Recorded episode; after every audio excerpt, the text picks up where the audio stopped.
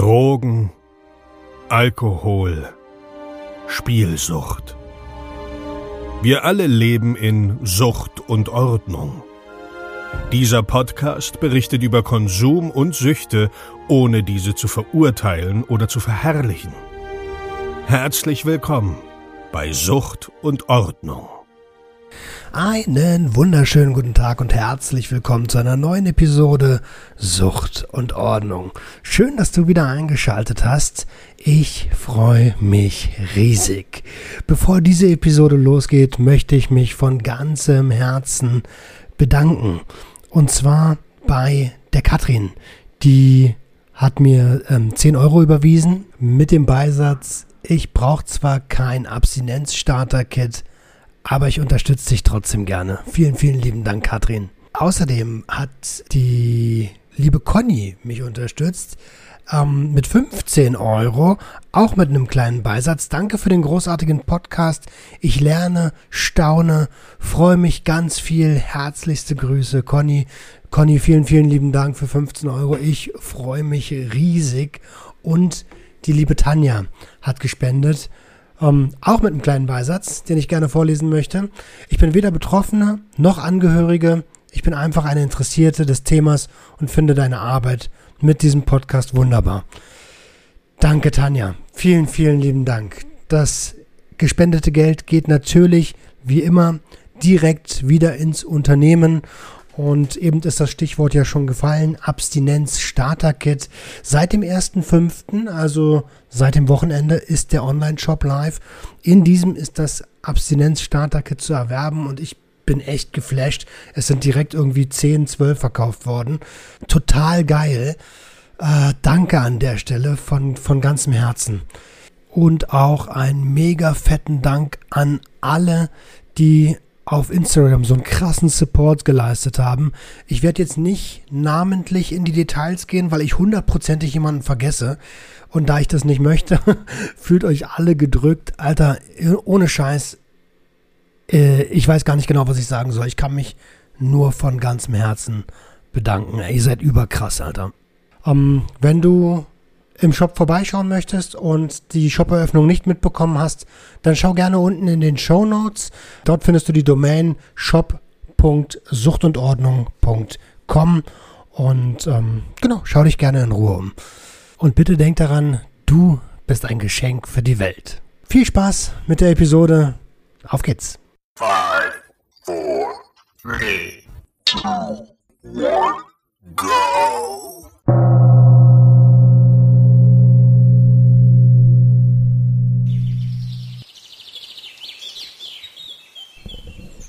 Einen wunderschönen guten Tag und herzlich willkommen zu einer neuen Episode Sucht und Ordnung.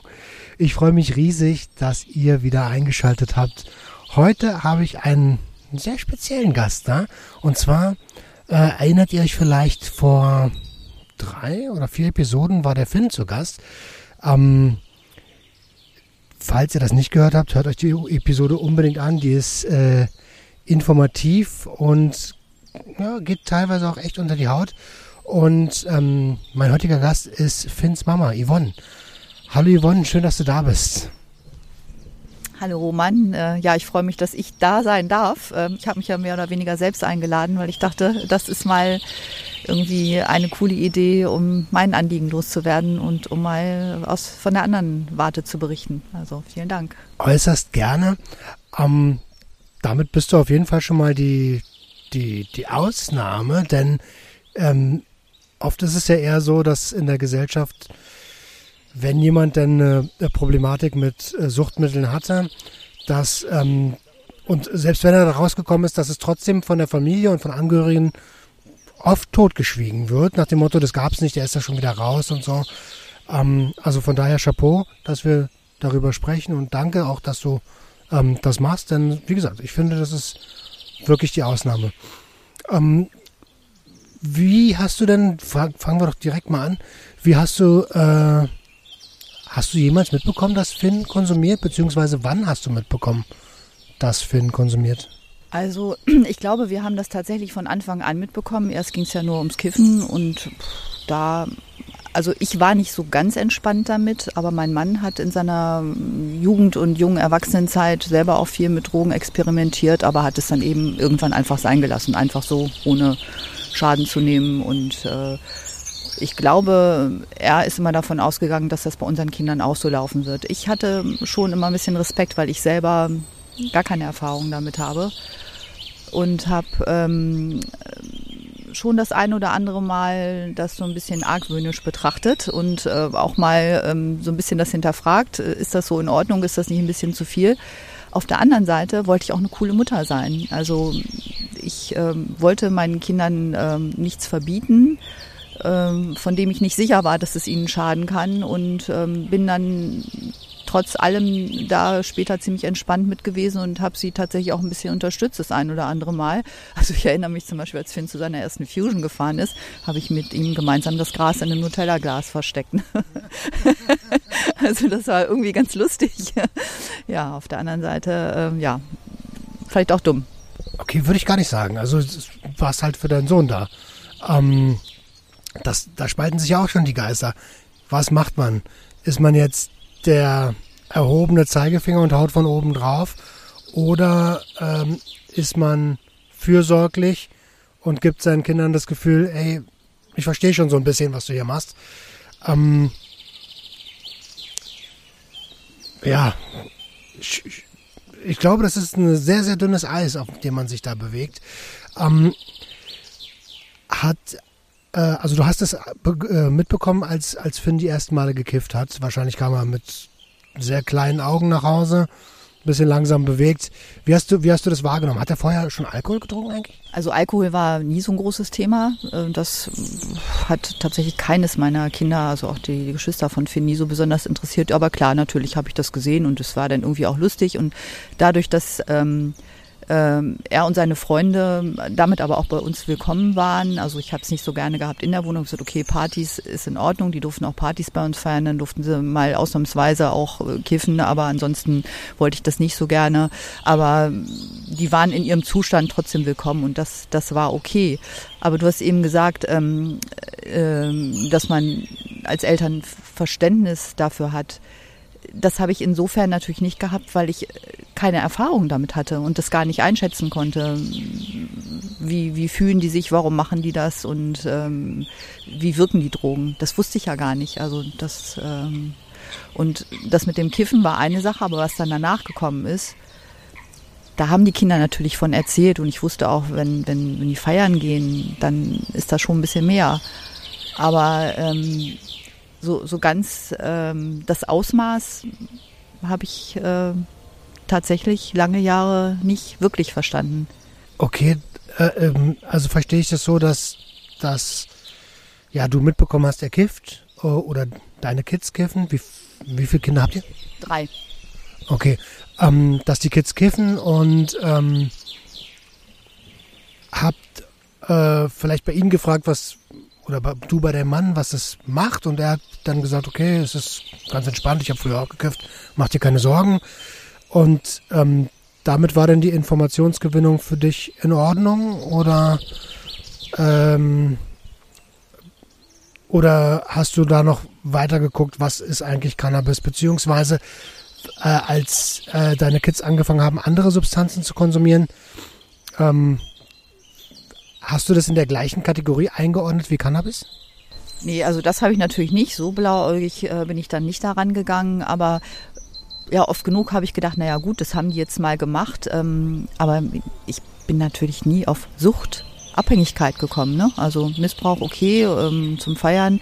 Und ähm, ich habe sie dann ja auch nicht immer unbedingt in dem Zustand erlebt, in dem sie dann äh, auf, auf der Droge waren. Ne? Also, na, irgendwann haben sie dann ja auch nicht mehr zu Hause gewohnt, dann habe ich es ja sowieso nicht mehr mitbekommen und dann waren es eher vielleicht die Erzählungen, äh, eben dann auch vielleicht mal die Beschreibung der Ausfälle. Und sie haben natürlich schon auch mal mir als Unwissender erzählt, was das Zeug so macht und was es alles so gibt und so oder von anderen erzählt, äh, was die für schlechte Erfahrungen gemacht haben. Ähm, aber ja, da muss ich gestehen, ähm, war ich trotz, ich war natürlich immer ein bisschen beunruhigt, aber ich habe einfach nicht ähm, die richtige Gefahr eingeschätzt, also die große Gefahr, die davon ausgeht. Wahrscheinlich habe ich gedacht, das wird meine Kinder nicht betreffen. In der Regel ist das ja so. Also wenn man sich anguckt, wie Konsum aussieht, nur ein geringer Prozentsatz von allen Leuten, die konsumieren, werden am Ende tatsächlich abhängig. Ähm, also ist der Gedanke gar nicht so unberechtigt. Ähm, ja, ich finde es ich find's spannend, wie du es erzählst, weil es tatsächlich selten ist, dass ich eine ähm, ne, ne Mutter im Interview habe und ich natürlich auch ab und zu denke, so wie wird es meiner Mutter eigentlich gegangen sein. Ähm, ja, und das macht schon so ein bisschen Druck auf der Brust, muss ich ehrlicherweise sagen. Wie hast du dich denn, kannst du das noch, kannst du dich daran erinnern, wie du dich gefühlt hast, als es denn halt, als du die Geschichten gehört hast? Ähm, kam da so ein Beschützerding auf oder, also Unwohlsein hast du ja schon beschrieben. Kannst du das vielleicht noch ein kleines bisschen näher beschreiben? Ja, jetzt erstmal in Bezug auf die, die Freunde, von denen die Kinder berichtet haben, da war ich natürlich immer total entsetzt und äh, habe immer sofort gedacht, okay, wir müssen helfen. Ne? Das, da, also das darf nicht passieren. Also äh, tatsächlich ist auch ähm, der beste Freund meines jüngsten Sohnes, ähm, der hat sich das Leben genommen und da waren eben auch Drogen und Depressionen und das ganze komplette Programm im Spiel. Und das war natürlich sowieso also das war ein Albtraum und da habe ich gedacht, okay, sowas darf einfach nicht passieren. Und immer, wenn die Kinder wieder von jemandem berichtet haben, der in der Psychiatrie gelandet ist oder überhaupt nicht mehr klargekommen ist, habe ich gedacht, nee, wir müssen was tun. Also irgendwie haben wir es dann im Kleinen auch immer versucht, aber so der ganz große Wurf ist uns da nicht gelungen. Und als ich es dann ähm, bei Finn bemerkt habe, das waren halt immer häufiger wiederkehrende Hilferufe von ihm, denen wir sofort gefolgt sind. Ähm, ja, da habe ich mich zunehmend hilfloser gefühlt. Und habe immer nur gedacht, oh weil ich, ich kann jetzt auch gar nicht zu ihm gehen, weil ich weiß gar nicht, was ich tun soll. Ich kann ja auch gar nichts machen. Es wird ja gar nicht besser, wenn ich da jetzt hingehe und äh, neben ihm sitze und einfach sehe, wie schlecht es ihm geht. Ich war immer froh, wenn es jemand anders übernommen hat. Also entweder seine Geschwister, häufig sein Bruder oder mein Mann. Weil ich mich einfach, ich, ich war irgendwie komplett am Rand äh, jeglicher Handlungsfähigkeit und, und nur gedacht, hoffentlich geht es gut und ich will das nicht. Schon, schon heftig, ne? Ähm, du hast es ja gerade schon gesagt, dass die Freunde, die, also schien ja eine Menge Geschichten zu sein, die da kamen, ähm, dass, äh, dass die auch an anderen psychischen Krankheiten gelitten haben, Depressionen. Ähm, und oft ist ja, ist ja der Konsum nur ein Symptom für irgendwas nicht Verarbeitetes. Wenn ich, also wenn irgendeine Frage zu, zu, zu, deep geht, muss das sagen, ne?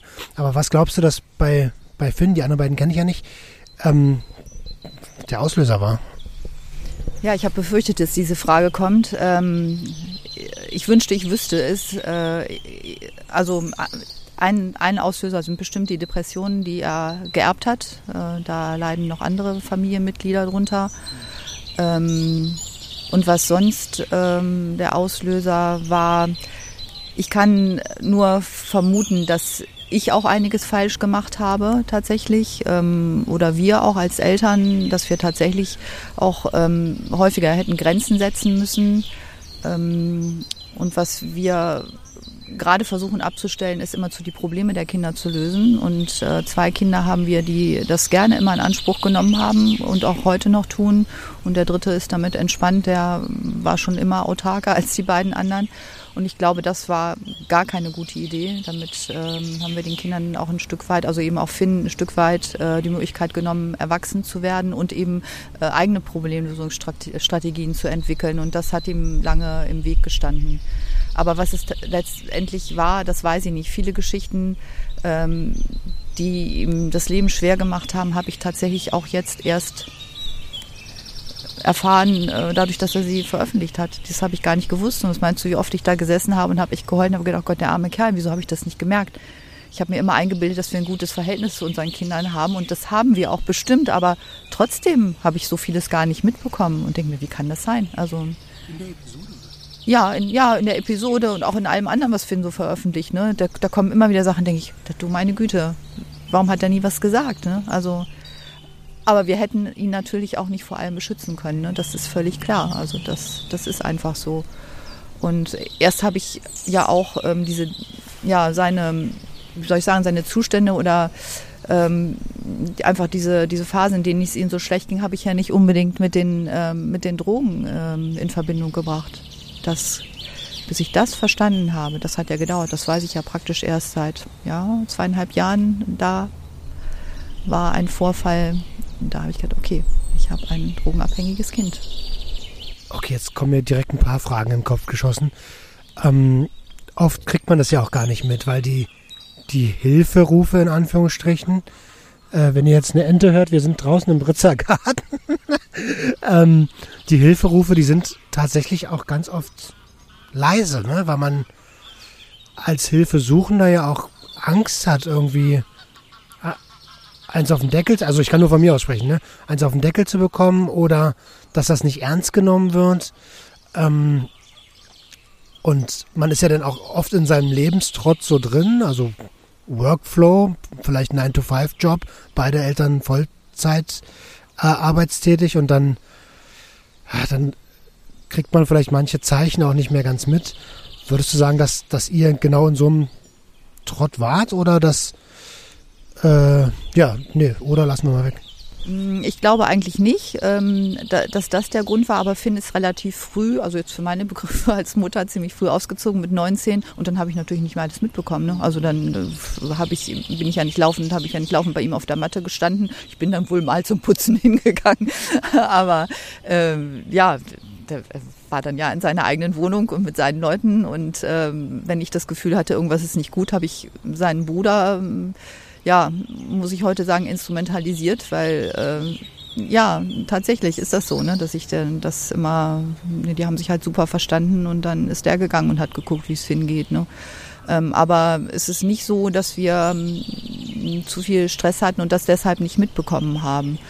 Ähm, in der Schulzeit, weiß ich nicht, vielleicht, ähm, also was da vorgefallen ist, da denke ich, da spielt dann auch wahrscheinlich Scham eine Rolle, ne? Das will, wenn sich als, also das wollte Finn sich vielleicht auch nicht eingestehen oder wollte eben gar nicht, dass wir da auch irgendwie eingreifen. Wahrscheinlich auch, äh, ja, zum Beispiel, genau. Und weil ja, vielleicht war es auch so, er wusste, wie ich bin. Ähm, wenn, wenn irgendwie ein Problem ist, ich springe sofort los und äh, äh, verfalle dann in so einen Aktionismus und das ist ja nicht immer unbedingt gut und das will man ja auch nicht unbedingt, dass Mama dann immer irgendwie eingreift. Ne? Das kann auch mal schaden. Also nee, das glaube ich nicht, dass das bei uns so war. Also wir haben auch alles stehen und liegen lassen, wenn Hilfe nötig war, sofort. Also okay, also ähm, ich verstehe. Ja, klar, dass er da nicht sagt, hey, hier, ich habe in der Schule Stress, dann weiß er ja, kann man sich ja ausrechnen, dann steht ihr auf der Matte, dann äh, gibt es einmal Ärger und dann ähm, gibt es doppelt so doll auf, auf den Sack. Ähm, das ist ja das Gemeine an Mobbing. Ähm, ich habe so ein bisschen den Faden verloren. Achso, du hast gesagt, vor zweieinhalb Jahren hast du es mitbekommen. Ähm, woran hast du das mitgekriegt, dass dein Sohn drogenabhängig ist? Äh, ja, das war ähm, Heiligabend. Und wir haben so eine Tradition gehabt, äh, dass wir uns Heiligabend alle zusammen erstmal zum Frühstücken irgendwo treffen, irgendwo frühstücken gegangen sind. Und ähm, Finn ist nicht gekommen. Und dann habe ich mir aber erst noch nichts dabei gedacht, war aber trotzdem unruhig, weil ich wusste, dass ihm das auch wichtig ist, mir oder uns diesen Wunsch zu erfüllen, dabei zu sein und ähm, dass er sich dann anschließend schlecht fühlt, weil äh, er es wieder nicht geschafft hat und ähm, er hätte sich dann Vorwürfe gemacht und dann dachte ich, oh meine Güte, in welcher Stimmung ist er dann heute Abend? Und ja, fand ich dann schon doof. Wir hatten auch meine Schwiegereltern erwartet und ähm, ja, da habe ich mir dann irgendwie Gedanken gemacht und ja, habe mich irgendwie schon nicht gut gefühlt. Und seine Freundin war bei ihrer eigenen Familie und hat mich aber dann irgendwann angerufen und weinte und sagte, ich mache mir jetzt doch ein bisschen Sorgen, das ist ungewöhnlich, dass Finn gar nicht reagiert. Könnt ihr mal gucken gehen?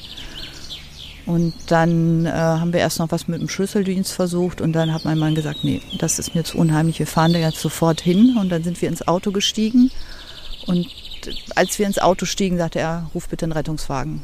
Ich habe doch große Angst jetzt. Und wenn mein Mann Angst hat, dann ist es dramatisch. Naja, und dann habe ich einen Rettungswagen gerufen und dann, ich musste mit denen auch gar nicht diskutieren, Heiligabend. Und ich habe die Situation geschildert, äh, Depressionen und ich habe nichts von Drogen gesagt. Wusste ich ja nicht so wirklich, dass das jetzt äh, so eine große Rolle spielt.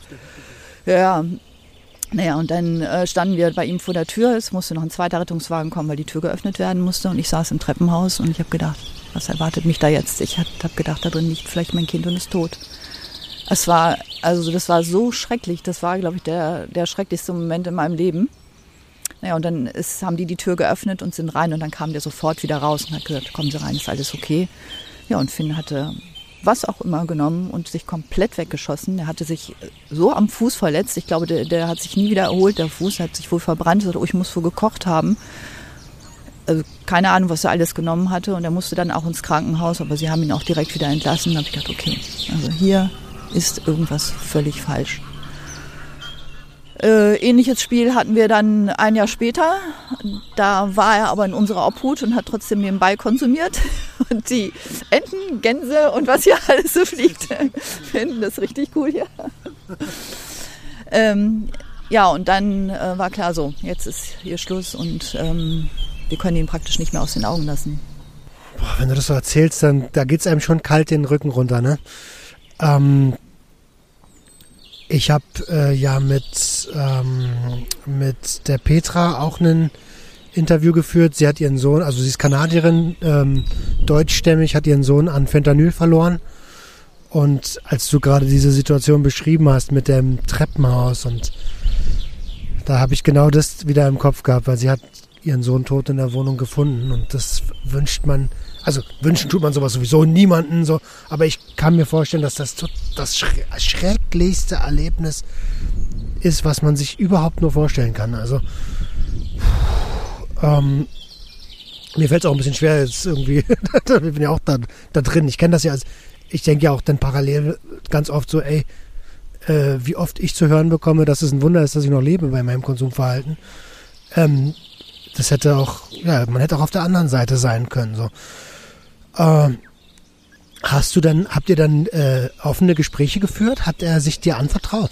Ja, wir haben da schon ähm, drüber gesprochen und äh, er hat ja auch ganz klar signalisiert, dass er das nicht mehr möchte und dass er, dass er sein Leben ändern möchte. Aber da war noch nicht so ganz klar, wie.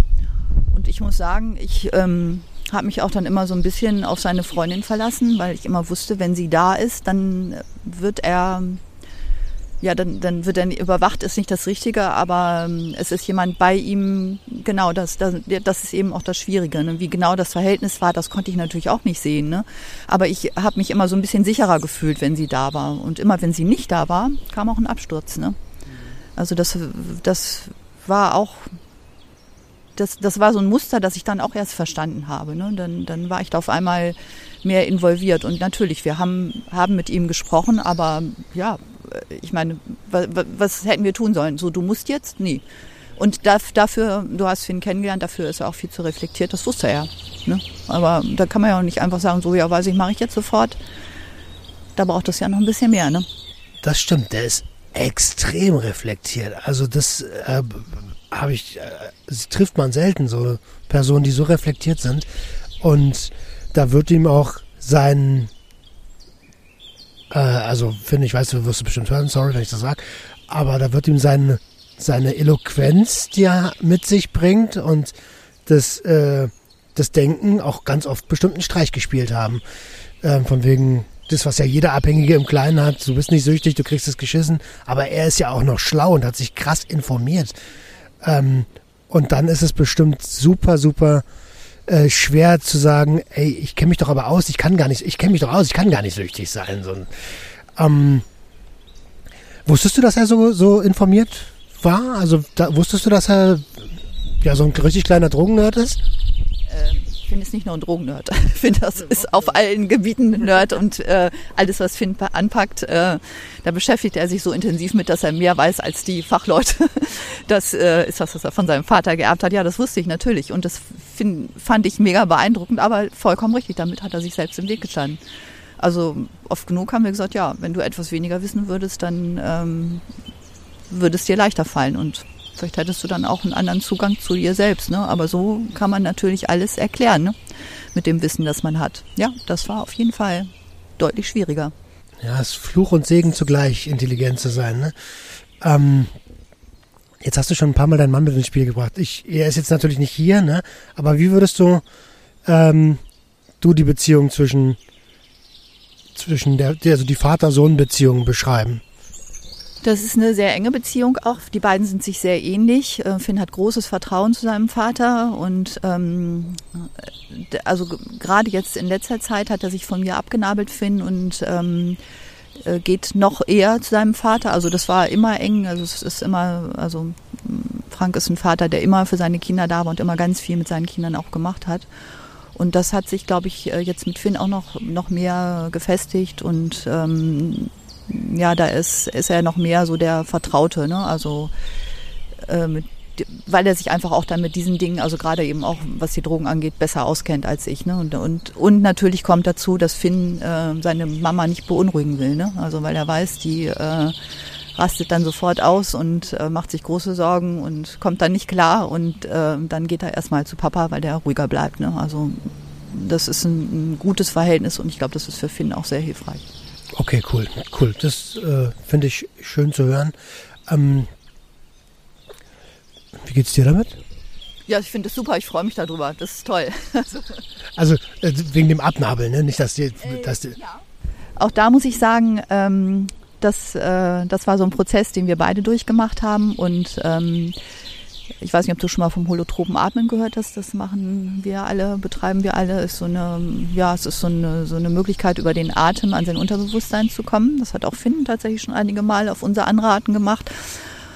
Und beim letzten Mal war da tatsächlich, als ich das gemacht habe, war, ähm, waren Finns Probleme auch mein Thema. Also man weiß nie vorher, welche Themen kommen, aber das war so ganz eindeutig. Und da habe ich äh, gelernt, dass ich nicht dafür verantwortlich bin und dass Finn ähm, das für sich selber lösen muss. Ich bin für ihn da, aber ich kann einfach dieses Problem nicht für ihn beiseite schaffen.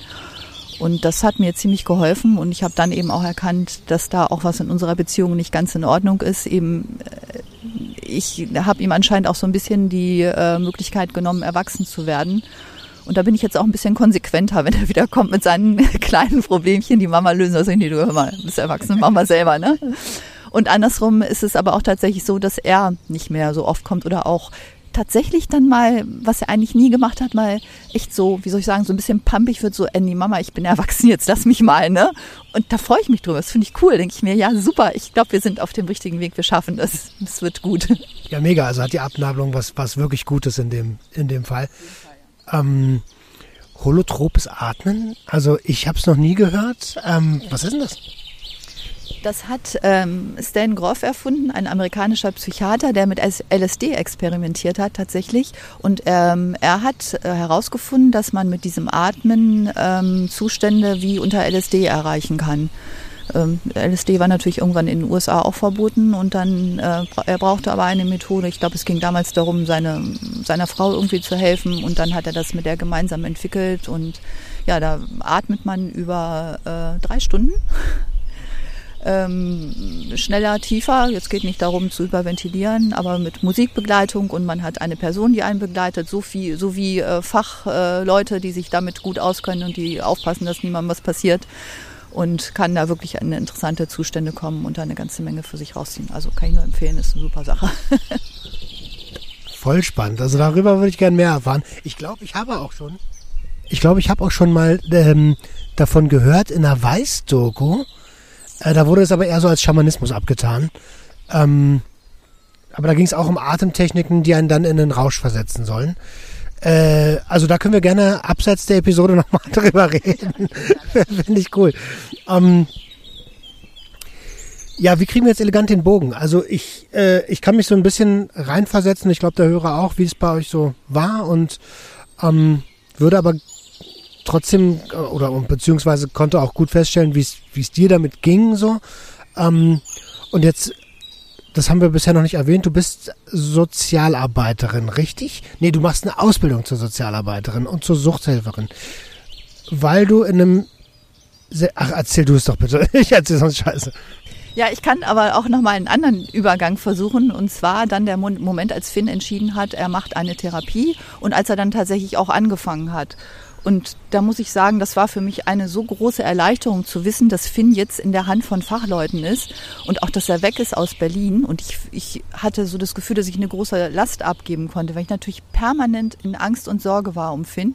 Und die Zeiten, die er dann in der Klinik verbracht hat, da war ich ganz entspannt. Und immer wenn er zurückkam, habe ich gedacht, oh Gott, oh Gott, oh Gott, oh Gott, hoffentlich geht's gut. Er hat dann auch immer eine Weile erst bei uns gewohnt, weil er nicht wusste, wie stabil er ist. Und das war eigentlich auch mal ganz toll. Das hat voll Spaß gemacht, war richtig cool. Und wenn er dann wieder zurück in seine eigene Wohnung gegangen ist, habe ich immer gedacht, oh Gott, ich ich habe permanent das Handy kontrolliert, habe geguckt, wann war er zuletzt online und wo, was hat er gemacht. Und also das habe ich ihm nie gesagt. Das wird ihn wahrscheinlich jetzt auch ein bisschen erschüttern, wenn er das hört. Aber immer wenn er länger nicht online war, dachte ich so, oh Gott, oh Gott, oh Gott, ist alles in Ordnung und habe dann alle Wege versucht. Und wenn wir ihn länger irgendwie nicht erreichen konnten, auch tatsächlich habe ich alle Hebel in Bewegung gesetzt, dass nur irgendjemand Kontakt zu ihm hat, damit ich weiß, es geht ihm gut. Und ähm, ja, und er hat ja mehrere Klinikaufenthalte hinter sich gebracht im letzten Jahr, mehrere Therapien gemacht und wie gesagt, immer wenn er weg war, alles super. Wenn er wieder da war, so, oh Gott. Und das ist besser geworden. Ich habe Vertrauen. Ich weiß, dass Finde schafft und ähm, kann mir immer wieder sagen, okay, also äh, vielleicht gibt es Rückfälle, ist so, dann ist es eine Unterbrechung, aber er ist auf dem richtigen Weg. Das ist cool. Ja, und dann bin ich selber im letzten Jahr in die Situation gekommen, dass ich meinen ähm, Job verloren habe. Durch Corona? Ähm, jein. nee, hatte nichts mit Corona zu tun. Ähm, letztendlich war es gut, weil ich wollte den eigentlich eh nicht mehr machen, aber hatte nicht den Mut zu gehen. Naja, aber dann habe ich mir überlegt, was mache ich denn jetzt? Und ähm, ich bin auch Heilpraktikerin und habe wahnsinnig viele Ausbildungen gemacht, Traumatherapie und Gesprächstherapie und dachte, okay, aber jetzt brauche ich da nochmal irgendwas zu, damit ich was damit anfangen kann und habe dann zufällig bin ich an diese Ausbildung Kinder-, Jugend- und Familienberater äh, gekommen und dachte, ja, wow, das ist genau das, was ich brauche. Familie ist mein größtes Thema. Und dachte ich, ah, okay, aber was mache ich dann damit? Und dachte ich, naja, klar, Sucht. Das ist hier das größte Thema bei uns in der Familie. Das ist das, was uns jetzt begleitet und wahrscheinlich auch noch lange begleiten wird. Und dann habe ich auch, habe ich parallel angefangen, die Ausbildung zum Suchtberater zu machen. Und da sind mir erst richtig die Augen geöffnet worden. Da muss ich sagen, ähm, bin ich so froh, dass ich das gemacht habe. Ich habe dann auch angefangen, ehrenamtlich äh, beim Drogennotdienst zu arbeiten, was ich leider im Moment nicht schaffe, wegen Arbeit und Ausbildung. Aber ich habe einen ganz anderen Blick auf das Thema Abhängigkeit bekommen. Also muss ich sagen, da war ich ja vorher auch eher so ein bisschen ja, voller Vorurteile. So dieser, der Junkie, der immer alle um Geld anbettelt und so. Hatte ich ja selber nicht. Mein Sohn war ja nicht so. Der ist ja nie zu uns gekommen und wollte irgendwas. Ne? Also das hätte ich eigentlich besser wissen müssen, dass es so einfach nicht ist. Ne? Aber ich habe dann auch wahnsinnig viel gelesen. Ich habe mir von Finn immer Bücher und Podcasts und ich weiß nicht was alles empfehlen lassen und habe das alles gelesen und habe mir nur, oh Gott, wie furchtbar, was für ein Albtraum, was diese Menschen durchmachen, wie schrecklich. Also nicht nur mein Sohn, so viele gibt es und ich, nee, und das will ich nicht. Ich will, ich will auch, dass, dass die Eltern, die Angehörigen verstehen, dass das so viel mehr ist als die, die Suchtmittel, die konsumiert werden, dass man die Menschen darauf nicht reduzieren kann, sondern dass da eine Menge hintersteckt. Ja, also ich finde das großartig. Ich finde das total toll und will da mal im Namen der, der Leute, die konsumieren und ähm, die ihre Eltern, deren Eltern sie vielleicht nicht verstehen, ein dickes Dankeschön sagen. Ähm, an der Stelle auch liebe Grüße an den Drogennotdienst, äh, Arthur. Ähm, jetzt muss ich kurz Werbung einbauen, weil wenn diese Episode rauskommt, dann ist das schon Mai und im Mai ist mein Online-Shop gestartet ähm, mit dem Abstinenz-Starter-Paket in Zusammenarbeit mit eben diesem Drogennotdienst. Schaut da gerne mal vorbei, www.suchtundordnung.com, oben in der, im Menü zum Shop und äh, schaut euch das gerne mal an. So, genug Werbung. ähm, ja, ich kann mir vorstellen, dass wenn man so eine, wenn man, ich kann mir auch vorstellen, dass es, oh, jetzt habe ich zwei Fragen auf einmal. Ich kann mir vorstellen, dass das sehr, sehr schwer für jemanden ist, der sowieso im sozialen Bereich arbeitet. Du wirst ja dann die Ebenen, auch wenn du gerade sagst, du hast eigentlich noch gar nicht so richtig gecheckt, aber trotzdem schon besser verstanden haben als, ich sag mal, der, der Fließbandarbeiter von, von Daimler oder sowas. Wenn er nicht alkoholabhängig ist, genau, was ja auch oft der Fall ja, ist. Leider, ja, genau, deswegen sage ich das auch, wenn es klischeehaft klingt. Aber an dieser Stelle, glaube ich, ist das gar nicht so unwahrscheinlich, dass man da auf einen trifft, ne, der ein Problem mit Alkohol hat. Hm. Scheiß Arbeit. Absolut. Und körperlich anstrengend, Stress ohne Ende. Ähm, und dann halt die Ausbildung zum, zum, zum, zum Suchtberater, Suchthelfer, Suchtberater. Ähm, da wird ja sicherlich noch mal einiges in dir abgespult worden sein mit Erinnerungen. Wie war das für dich? Ja, das war ähm, erhellend und zugleich hat es mich auch oft sehr traurig gemacht, ne, weil ich gedacht habe, oh mein Gott, was hat mein Kind alles durchgemacht, ne? wie schrecklich. Und es gibt einfach Gründe, warum äh, er abhängig geworden ist. Ähm, und man, und das, das sieht jemand von außen überhaupt nicht. Ne? Das ist, ist so einfach so, ja, der ist schwach und der nimmt das Zeug und warum hört der nicht auf und gibt es viele Geld dafür aus? Ja, es gibt aber Gründe. Und niemand sucht sich das aus, abhängig zu werden. Absolut nicht. Ne? Und also das ist mir oft sehr schwer gefallen. Also ich hatte einmal äh, so ein, äh, ein Online-Seminar und das hat meine Dozentin auch sofort gemerkt, ne, dass, dass es für mich total schwierig ist. Also all die Fälle, die sie da auch beschrieben hat. Und ich dachte, oh Gott, oh Gott, wie schrecklich, wie schrecklich. Und wieso kann man nichts machen und wieso läuft es so und wieso geht's nicht anders. Ne? Sie hat immer wieder mich angesprochen, geht's dir gut? Ja, aber ich will das ja auch alles wissen, sonst verstehe ich es ja auch nicht. Ne? Und ähm, ich bin total froh, dass ich da jetzt ähm, es geschafft habe, mir so einen Überblick zu verschaffen. Ähm, mir fällt es immer noch schwer mit den ganzen Substanzen, das muss ich ehrlich sagen, einfach dadurch, dass ich selber damit nie in Berührung gekommen bin und das alles zu unterscheiden und was macht was. Aber ich glaube, ich kann die Menschen viel besser verstehen, die ein Problem haben und versuchen, das mit welcher Substanz äh, auch immer zu lösen. Ja, schlussendlich spielt ja die Substanz auch gar keine Rolle. Ne? Das ist die, die zuerst irgendwie verfügbar war. Ähm, gut, ein bisschen schon noch, wenn, wenn jetzt irgendwie Liebe gefehlt hat, sind es oft Opioide. Wenn äh, Aufmerksamkeit gesucht wird, ist es oft Upper. Aber also als du das mitbekommen hast, wie viele Substanzen es da gibt, wie, welchen Eindruck hat das auf dich gemacht? Das muss ja gewirkt haben wie, ähm, fuck, irgendwie kann ja alles eine Droge sein. Ja, das ist tatsächlich so. Also das, ich dachte schon krass, mein Gott, was bin ich dumm und naiv. Also wieso habe wieso hab ich das nie probiert? Ja, das ist interessant. Du hast auch vorhin gefragt, ob ich mal auf die Idee gekommen bin. Und da, ja, also ich, also ich habe ähm, keine Ahnung vor drei vier Jahren oder so da habe hab ich mal ähm, habe ich auch mal Gras geraucht weil ich es einfach auch mal probieren wollte fand ich irgendwie auch ganz lustig aber es war jetzt nichts ähm, was ich dauerhaft machen würde. Oder wir haben mal zusammen auch mit Finn und seiner Freundin Kratom genommen. Fand ich irgendwie auch erst ganz cool, ne? weil ich bin dann auf einmal in den See gesprungen und ich, äh, ich und Wasser ist so, also ich und Wasser, wo ich den Untergrund nicht sehen kann. Das ist nicht, ist nicht so meins. Oh, da hatte ich gar kein Problem mit, aber dann ist mir da so übel von geworden. Ich dachte, okay, also schönen Dank ist auch keine Lösung. Ja, aber tatsächlich, dadurch, dass ich verstanden habe, welche Zustände oder welchen Mangel die Abhängigen versuchen auszugleichen, habe ich manches Mal, wenn es mir nicht gut ging, tatsächlich gedacht, naja, ich könnte ja jetzt irgendwas nehmen und dann wird es mir besser gehen. Das weiß ich ja jetzt. Ne? Also es wäre nie wirklich eine Alternative für mich gewesen, weil ich einfach auch gar nicht leiden kann, wenn ich nicht mehr die Kontrolle habe. Also da, da bin ich einfach gar nicht der Typ für. Aber ich habe drüber nachgedacht, also dass ich, ich, ich weiß jetzt, dass ich was tun kann. Und dachte, wie erschreckend ist das, wie einfach, ne? Äh, ja, total, ne? Wenn man das erstmal weiß, und das ist ja genau das Ding, die meisten wissen es durch Alkohol halt, dann, dann weiß das Gedächtnis auch ganz, ganz schnell, ey, da ist was, was mir hilft. Anstatt es zu verarbeiten, was dann nachhaltiger hilft. Ja, das stimmt. Äh, das, das ist ja gerade das Schwierige daran. Wusstest du von Finns Iboga-Trip? Wie, wie, mit welchem Auge schaust du da als, oder hast du da als Mutter raufgeschaut? Also da muss ich sagen, das fand ich total aufregend. Das hat mich tatsächlich auch ein bisschen an Holotrope Atmen erinnert und auch äh, Finn, ähm, weil der Ablauf ein bisschen ähnlich war.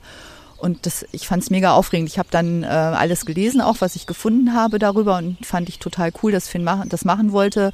Ähm, und ich wusste ja auch, dass er gut informiert ist, ähm, die Risiken kennt und so. Und dann ähm, haben wir haben ihn zum Flughafen auch gebracht und äh, dann war es tatsächlich so, dass wir auch ähm, in diesem Prozess ziemlich eingebunden waren. Die haben uns dann tatsächlich ähm, von dort, also Finn hatte ja gar keinen Kontakt zur Außenwelt, ähm, und dann haben die uns ähm, oder mir immer zu SMS geschickt und haben mich äh, über Finns Zustand ähm, auf dem Laufenden gehalten, wobei ich im Nachhinein weiß, dass das sehr beschönigt war. Also das, ja, Gott sei Dank, äh, weil sonst wäre wär ich wahrscheinlich hinterher gereist. Ähm, aber äh, das, ich, also ich fand das so spannend und ich habe mich die ganze Zeit gefragt, wie er sich fühlen würde und ob ich mich das auch trauen würde, auszuprobieren. Ähm, also das, das war für, waren für mich, ich, ich glaube, es waren fünf Tage oder so. Also da, da war ich ähm, permanent unter Strom, weil ich immer zu daran gedacht habe, oh Gott, wie es Finn wohl geht und was er wohl erlebt und ähm, wo er hingekommt, wie weit kann er gehen und äh, vor allen Dingen, wie geht's ihm, äh, wenn er da wieder rauskommt. Und dann war es auch tatsächlich so, dass ich noch, ähm, dass ich eine SMS bekam, wo drin stand, es wäre schön, wenn er ähm, Nachrichten von allen Menschen, die ihm wichtig sind, äh, bekommt. Und dann habe ich ganz schnell ähm, alle seine Freunde angeschrieben.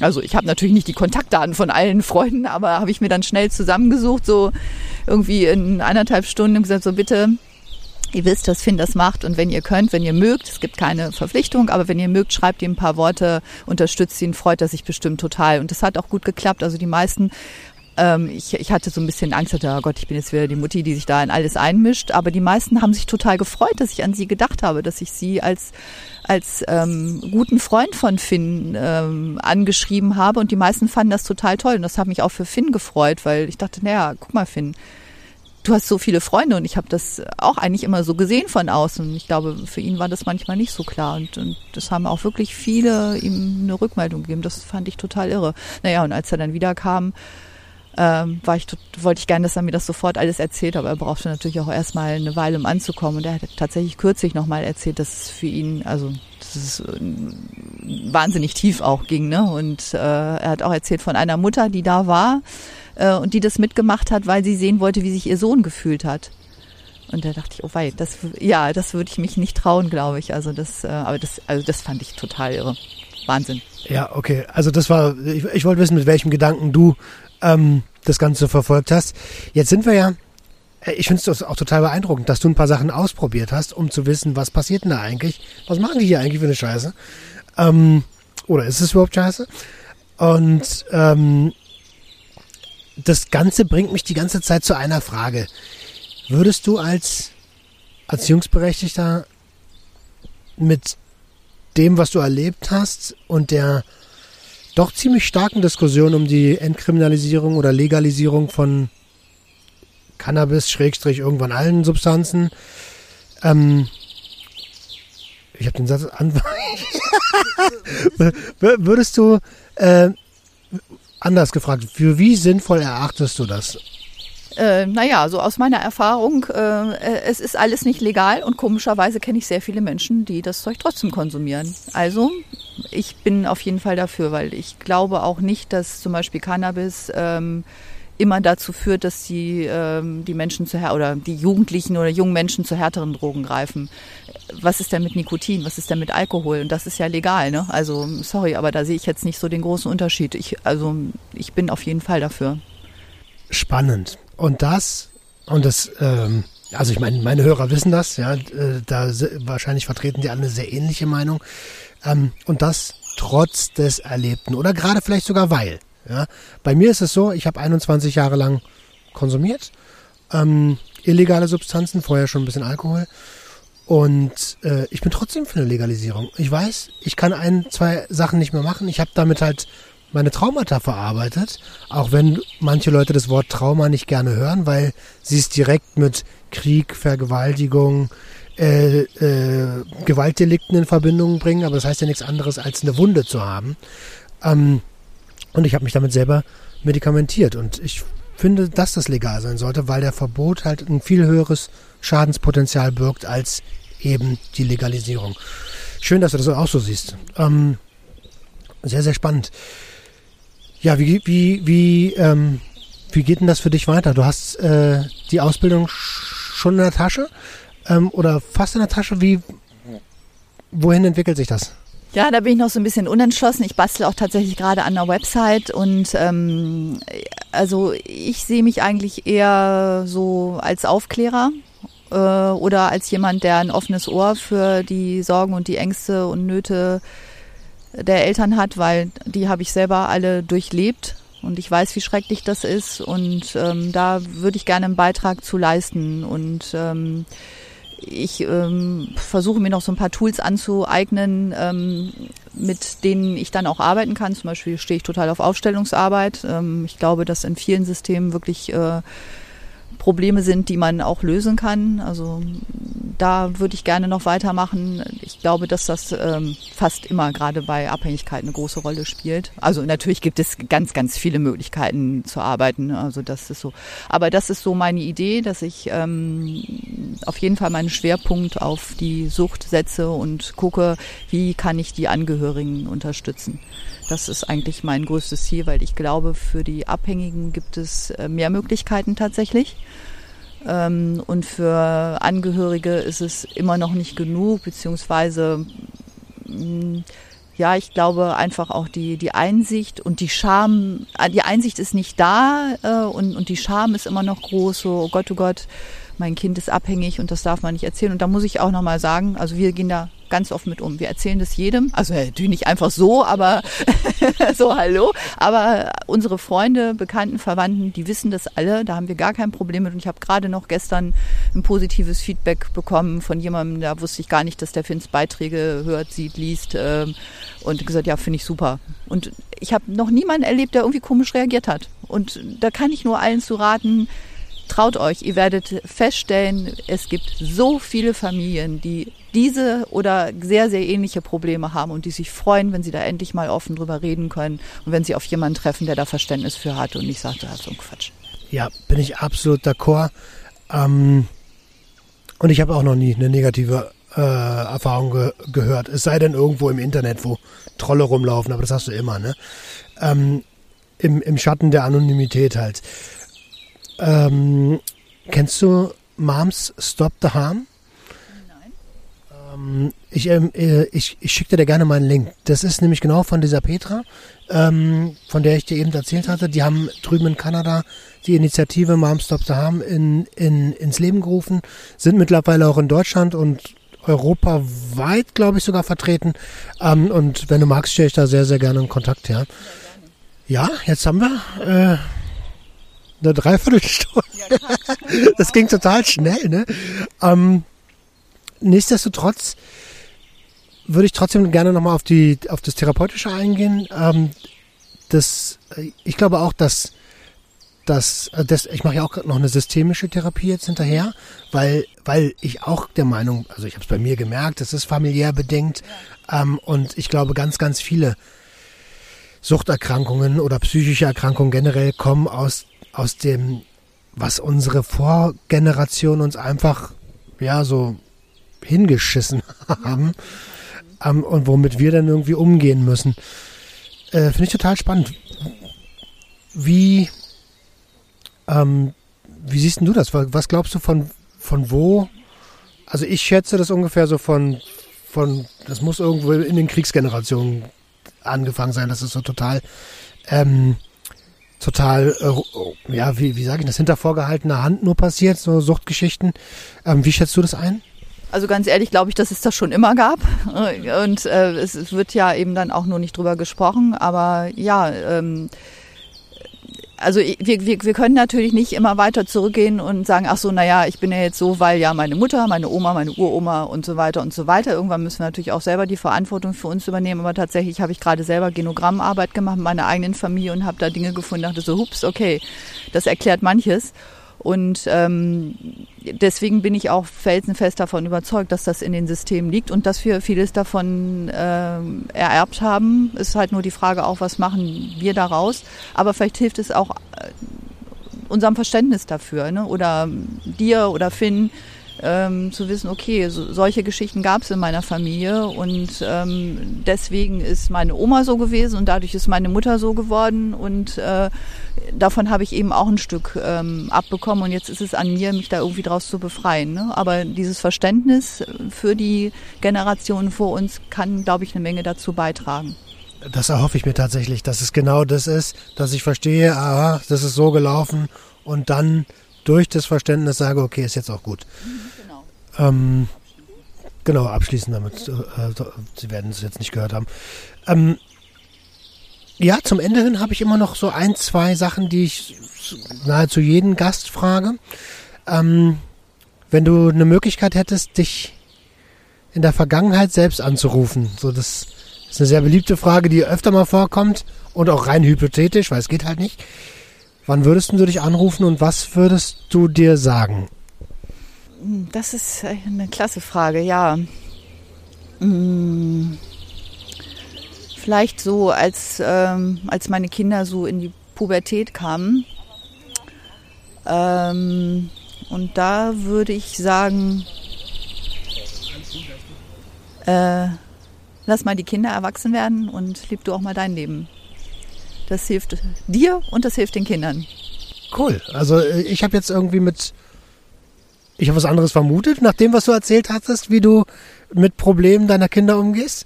Ähm, aber daraus hört man ganz klar ein Learning. zu spät. ähm, ja, und zu guter Letzt die Frage, welchen Tipp möchtest du den Hörern von der Sucht und Ordnung Community mit auf den Weg geben? Die sind durch alle Gesellschaftsklassen durchgezogen, ähm, nicht unbedingt selber Abhängige, teilweise Angehörige oder einfach nur Interessierte. Ähm, genau, dein Tipp als, als Mama, die da eine Menge durch hat, muss man ja auch ganz ehrlich sagen.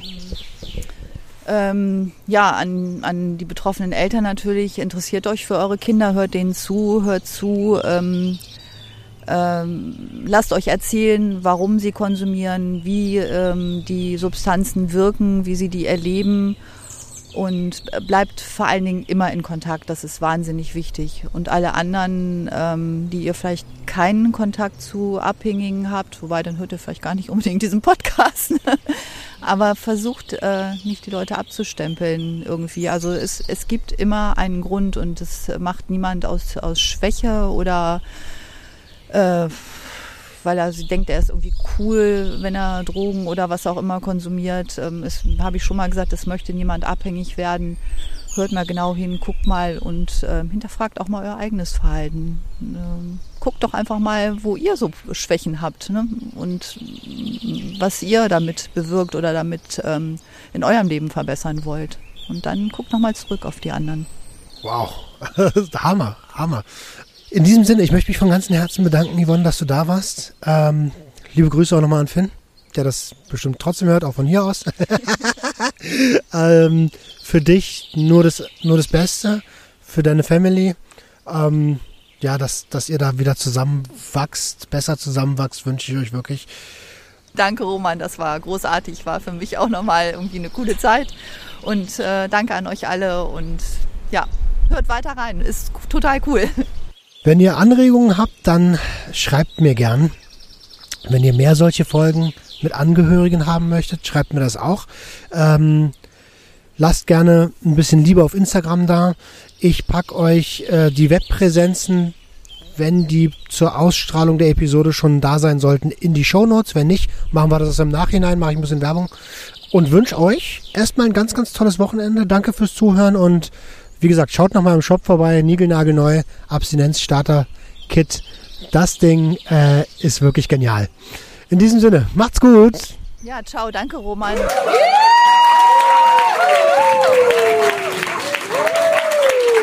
Das war Sucht und Ordnung. Schaltet auch beim nächsten Mal wieder ein. Wenn ihr Anmerkungen habt oder selbst zu Gast sein wollt, um mit uns über euren Konsum zu sprechen, Schreibt uns gerne jederzeit. Und wenn es euch gefallen hat, folgt uns auf Facebook und Instagram. Bis bald bei Sucht und Ordnung.